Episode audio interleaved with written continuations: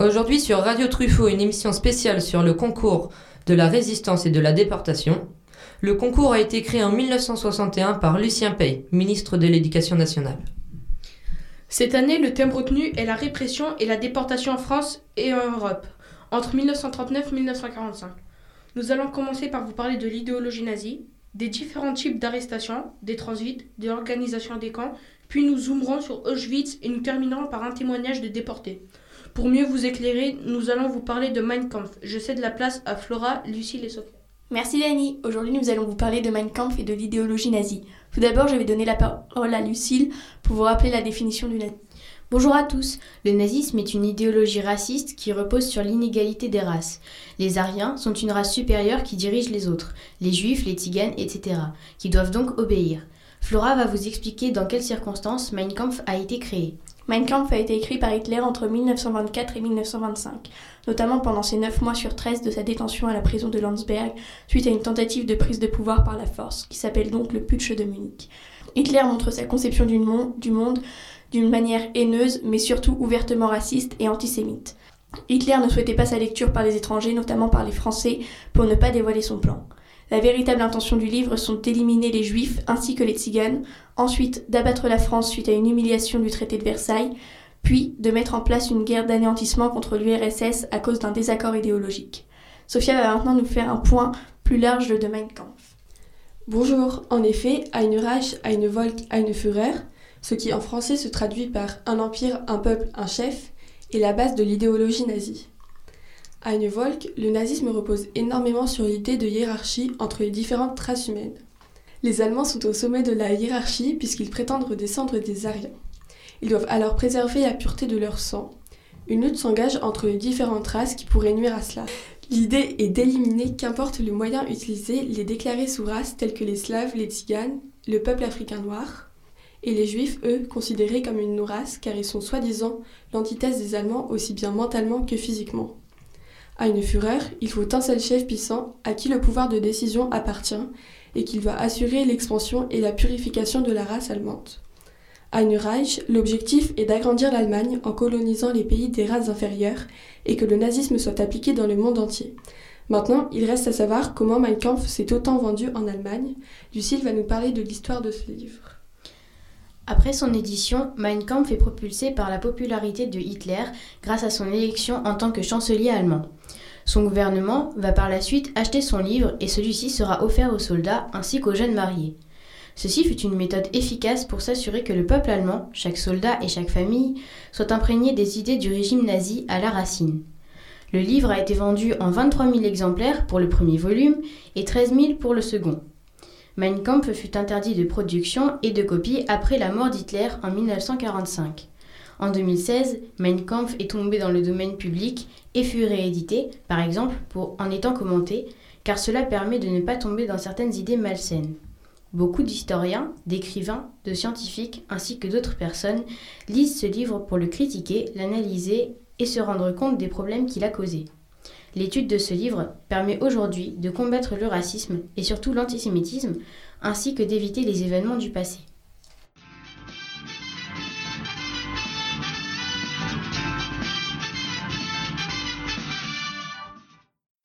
Merci de nous avoir éclairé sur l'idéologie nazie. Nous continuons notre émission sur les différents types de déportés avec Roman et Camille. Bonjour à tous et merci Mathéo. Nous allons vous expliquer qui sont les personnes internées dans les camps de concentration durant la Seconde Guerre mondiale à Auschwitz et comment étaient-elles différenciées les unes des autres? Camille va vous l'expliquer en détail. Il y avait plusieurs types de déportés. Des apatrides, qui sont des êtres n'ayant aucune nationalité. Ces derniers étaient contraints de porter un triangle de couleur bleue. Ensuite, on pouvait trouver des personnes arrêtées pour des droits communs, soit des vols, des délits. Elles portaient, elles, des triangles verts. Les témoins de Jéhovah devaient ajouter sur leurs vêtements un triangle violet. On pouvait également trouver des déportés raciaux, comme des tziganes et des juifs. Les homosexuels étaient aussi détenus, dans des camps, et avaient comme obligation d'ajouter une découpe en forme de triangle étant de coloris rose. Les asociaux possédaient un triangle gris. Dans ces camps se trouvaient également des handicapés qui, inutiles aux yeux des nazis, y étaient envoyés. Pour finir, les résistants avaient un triangle rouge pour être différenciés. Je vais conclure en vous apprenant une petite information concernant ces découpes en tissu. Les Français avaient un grand F sur celle-ci. Nous allons maintenant réécouter Romane pour parler d'une célèbre loi de mise à mort et de privilège. Merci Camille pour ces précieuses informations. En effet, il existe une loi, Nart und Nebel de son nom. Je pourrais vous traduire cela par nuit et brouillard. De quoi s'agit-il? Alors, c'est une loi très ferme condamnant toute forme de résistance. Elle a été mise en place le 7 décembre 1941, soit deux ans après le début de la Seconde Guerre mondiale.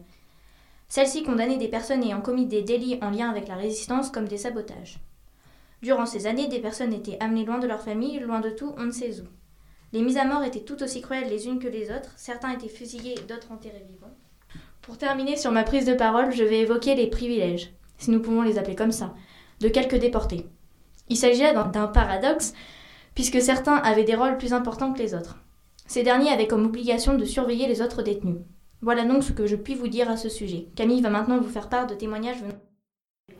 Nous te remercions, Romane, pour ces précisions. Je vais vous rapporter l'histoire de Rudolf Brasda, un homme qui, seulement à cause de son orientation sexuelle, a été fait détenu. Rudolf a commencé à prendre peur lorsque Adolf Hitler est arrivé au pouvoir.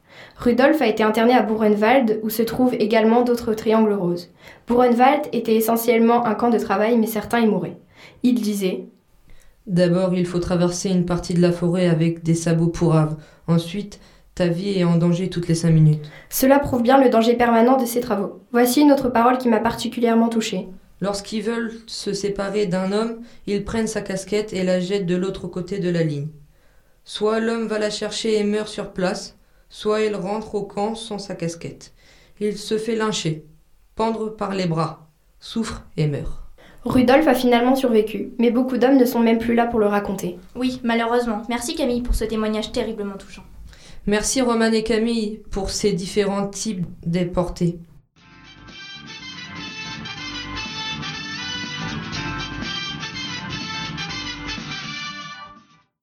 Une fois arrêtés, que deviennent ces personnes? Benjamin et Arthur répondront à cette question. En effet, Danny, après son arrestation, le résistant est envoyé en prison, où il subit de nombreux interrogatoires et même de la torture pendant environ deux semaines. Le but, leur faire tout avouer. Car rappelons-le, l'arrestation des résistants est organisée par la Gestapo et les services de renseignement. Ce qui n'est pas le cas des arrestations de juifs ou de tziganes qui vont directement en camp de transit. La plupart des camps de transit en France ont été construits d'abord pour interner les Espagnols fuyant la dictature de Franco. Après 1941, la déportation massive d'enfants a provoqué un surchargement des camps de concentration en Allemagne. Les anciens camps français sont réquisitionnés pour y interner des résistants et des juifs le temps que les convois puissent les amener en Allemagne. À l'intérieur, on s'enduit. Le matin, il y avait la paille, où les prisonniers devaient sortir dans le froid pendant de longues heures. Le midi, les prisonniers mangeaient une soupe. Et l'après-midi, on tuait le temps. Les conditions de vie sont déplorables. Pas de douche, des toilettes et des baraquements mal entretenus, des coups au moindre petit problème avec les SS. Des rations de soupe minuscules et des baraquements surchargés. Les déportés sont ensuite envoyés par vagues de convois en Allemagne. Comme les troupes sont prioritaires pour les wagons de voyageurs, les déportés sont emmenés dans des wagons à bétail. Ils restaient pendant des semaines à l'intérieur sans eau ni nourriture. Léon Ziegel, déporté à Buchenwald, d'origine polonaise, raconte. Nous sommes partis fin septembre 1942 de France, dans des conditions absolument épouvantables. Entassés à 80 voire 100 dans ces wagons, sans eau, sans air, sans nourriture. Il fallait se discipliner de façon à pouvoir aller respirer aux ouvertures du wagon, tour de rôle, sinon ce n'était pas possible. Pour les besoins, on avait un petit fût dans un coin du wagon, et quand il était plein, il fallait essayer de le vider par une petite ouverture du wagon. Il en tombait autant à l'intérieur qu'à l'extérieur.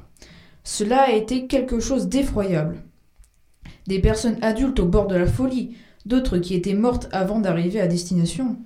Après ce périple, les survivants se retrouvent au camp. Voici un témoignage de Monsieur Jacobo, un rescapé des camps de la mort. Nous partons quelques heures plus tard, en bus, en direction de la gare d'Austerlitz. Nous nous arrêtons alors à Beaune-la-Rolande, sur un grand terrain où se trouvent de nombreuses baraques. Il faut alors s'inscrire sur une liste avec un numéro de baraque. On nous attribue en même temps une espèce de paillasson qu'il faut bourrer avec de la paille pour en faire un matelas pour la nuit. Nous n'avons ni bu ni mangé depuis notre arrestation. Tout le monde dort très mal car nous sommes complètement désorientés. Le matin, nous commençons seulement à comprendre ce qui nous arrive. Nous, sommes plus de 1000 personnes et c'est une véritable pagaille pour se laver et pour manger. Nos braves Français de soldats attendent que nous nous organisions de nous-mêmes. La journée commence par les nouvelles à Radio Chiotte. L'ancien déporté parle ici du camp de Baume-la-Rolande, même si de nombreux autres camps ont beaucoup plus marqué l'histoire, tels que le camp de Drancy, qui se situe près de Paris. Il a servi à interner provisoirement de nombreux juifs, principalement, mais aussi des résistants et des personnes que les nazis considéraient comme nuisibles.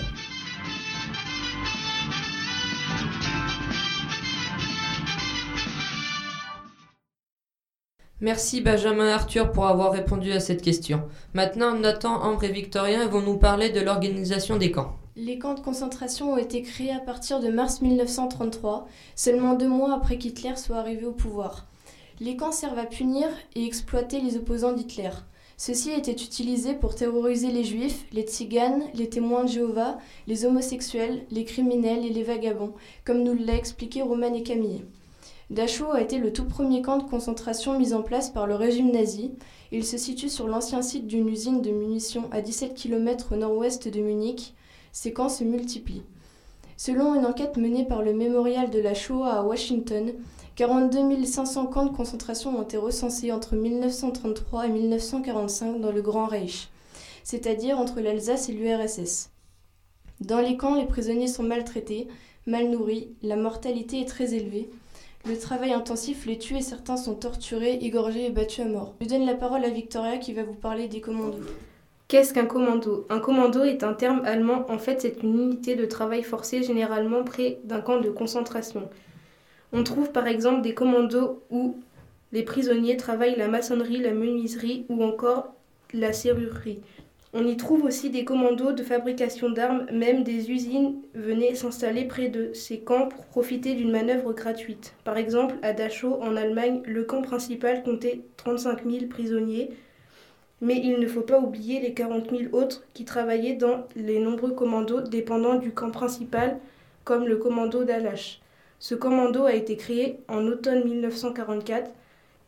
Il faisait travailler 14 000 détenus alors qu'il n'y avait que de la place pour 3500 à l'origine. Dans ce commando, on y travaillait le porcelaine, mais aussi certains des déportés travaillaient pour l'entreprise BMW. Mais il existe beaucoup d'autres commandos, je peux vous en nommer quelques-uns. Augsbourg, ici, les déportés travaillaient dans une usine qui fabrique des armes pour le SS. Coterne et la Vingeant, ici, les déportés travaillaient pour une entreprise allemande fabriquant des avions. Mais il ne faut pas oublier les camps d'extermination. Je donne la parole à Nathan qui va vous parler des camps d'extermination. En effet, les camps d'extermination nazis étaient d'énormes machines à tuer dont les opérations s'apparentaient aux méthodes de production complexes d'une usine moderne. Créés et organisés par le régime nazi d'Adolf Hitler sous la responsabilité d'Himmler et de son adjoint Aldrich, dont le but était d'exterminer un maximum de personnes en un minimum de temps. Ils firent près de 3 millions de victimes juives, dans leur énorme majorité assassinées dans les chambres à gaz, maillon essentiel de la Shoah. Ils prirent le relais des fusillades de masse perpétrées par les Einsatzgruppen, l'anéantissement des juifs et tziganes, et voulu par Hitler dès 1941, en partie lors de la conférence de Yancy en 1942. On y évoque la solution finale au problème juif, c'est-à-dire la création des centres de mise à mort. Les centres sont prévus par Heinrich le développement d'une perversion chez les SS qui deviendraient des sadiques. Cela aurait des conséquences négatives sur la race allemande. Cela résout également un problème logistique avec la présence de partisans à l'arrière du front et les difficultés en hiver du gel qui rend difficile de creuser les fosses communes. Les camps d'extermination sont l'évolution des camps de concentration. Lorsque ces derniers étaient en surcharge de détenus ou lorsqu'ils ne pouvaient plus travailler, des convois étaient organisés afin de libérer de la place. Les camps d'extermination avaient le même but que les Einsatzgruppen, éliminer toute personne ne convenant pas au Reich. Un sort dramatique attendait presque à coup sûr les prisonniers des camps de concentration. Il y avait peu de chances de survie, manque constant d'eau, de nourriture, travail dur dans d'horribles conditions, hygiène déplorable, maladie, expérience menée sur certains détenus, et enfin ceux qui ne pouvaient plus travailler étaient envoyés dans les chambres à gaz. Au total, le régime nazi a construit six camps d'extermination dans la partie polonaise du Reich. On peut citer Belzec, Sobibor, mais le plus épouvantable reste sans nul doute Auschwitz. Effectivement, ce camp est certainement le plus terrible de l'histoire. Je vous propose de faire un focus avec Gabriel, Christian et Lina sur le camp de la mort. Merci Mathéo. Avant sa création, Auschwitz était au départ une ancienne caserne de l'armée autrichienne. La caserne est créée en Pologne. Le camp de concentration fut construit en avril-mai 1940. Auschwitz est le plus grand et le plus connu des camps concentrationnaires et d'extermination lors du Troisième Reich. Il est à une cinquantaine de kilomètres de Cravoki, En Pologne. Le camp de concentration fut créé le 27 avril 1940 à l'initiative de Heinrich Himmler. Vers fin 1941, il est complété par un camp d'extermination appelé Birkenau et vers le printemps 1942, un second camp de concentration destiné aux travaux forcés fut rajouté. Tous ces camps ont été libérés par l'armée rouge le 27 janvier 1945. En cinq années, plus d'un million d'hommes et d'enfants moururent à Auschwitz, dont 900 000 le jour même de l'arrivée. En général, ils arrivent par train. Ils sont un million à l'intérieur. 90% sont juifs. Lors de la solution finale créée par les nazis, les victimes sont assassinées dans des chambres à gaz ou par arme à feu. À cause de la taille, Auschwitz, celui-ci est considéré comme le symbole des meurtres de masse commis par Hitler et la SS. En 2018, Auschwitz-Birkenau attire un nombre record de touristes. Plus de 2 millions de personnes ont posé le pied sur le sol de l'ancien camp d'extermination. Un moyen pour eux de se remémorer l'un des plus grands génocides que l'humanité n'ait jamais connu.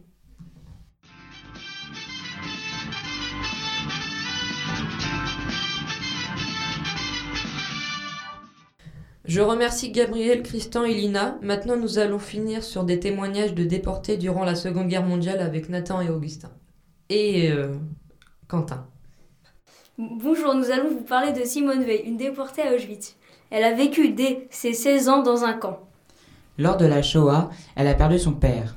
Elle est rescapée avec ses deux sœurs. En juillet 1944, on lui fait changer de camp. Elle, elle va à Brobrek avec sa mère et sa sœur. Les conditions de vie sont difficiles. Le manque d'hygiène se fait ressentir entre l'odeur et les excréments. Il y a aussi les violences contre les personnes présentes dans le camp en les frappant, en les violant et en les humiliant, comme nous le dit Simone Veil dans ce témoignage. Euh, dans les conditions dans lesquelles nous étions euh, amenés à, ne, à tous les besoins euh, naturels, euh, pour se laver, pour toute autre chose. Enfin, nous étions sans cesse, euh, sans cesse humiliés. Tout était fait pour nous humilier. Par exemple, euh, nous mangions euh, au début, euh, quand on était à Birkenau, euh, on avait un bol pour trois. Et des espèces de bols euh, en espèce de, ferraille qui étaient très abîmées, assez dégoûtantes. Et le fait d'être obligé de prendre la nourriture pour trois et euh, avec certaines qui prenaient tous les légumes et qui crachaient dedans. Alors nous étions trois, ma sœur, maman et moi, nous le supportions. Mais tout est vraiment, euh, on peut dire qu'il y avait une recherche dans l'humiliation et dans les vêtements que nous portions, puisque dès notre arrivée, euh, nous avions des vêtements qui avaient été déchirés volontairement avant pour que nous n'ayons que, que des haillons et que nous ayons l'air euh, vraiment euh, de, de pour nous ôter toute personnalité, toute, euh, qu'on n'existait plus. Enfin, on avait vraiment le, sentiment. Et je crois que ça, nous avons eu toujours la volonté d'essayer tout de même de ne pas nous, nous, couler dans cette facilité et de, de, de, résister pour ne pas être, avoir cette humiliation. Il y avait également les odeurs des corps et des fours crématoires. Le manque de faim était très présent avec juste un petit peu de soupe chaque jour et les gardes qui cuisinaient juste à côté d'eux pour les affamer. Mais le corps arrivait à s'habituer à la faim. La soif était le pire. En ne buvant rien, l'hiver, certains mangeaient de la neige pour satisfaire leur soif. Certaines photos de juifs décharnés restent en tête et sont assez choquantes, mais montrent les dures conditions de vie à l'intérieur des camps. Le travail des prisonniers était horrible. Même des fois, il n'y avait aucune utilité juste pour les épuiser. Pour finir, nous pouvons conclure qu'ils ont vécu un enfer pour certains pendant plusieurs années. Quant à Simone Veil et sa sœur, elles se feront finalement libérer le 15 avril 1945. Je vous remercie pour euh, ce témoignage. Maintenant, il ne reste plus qu'à vous remercier d'être venu sur le plateau.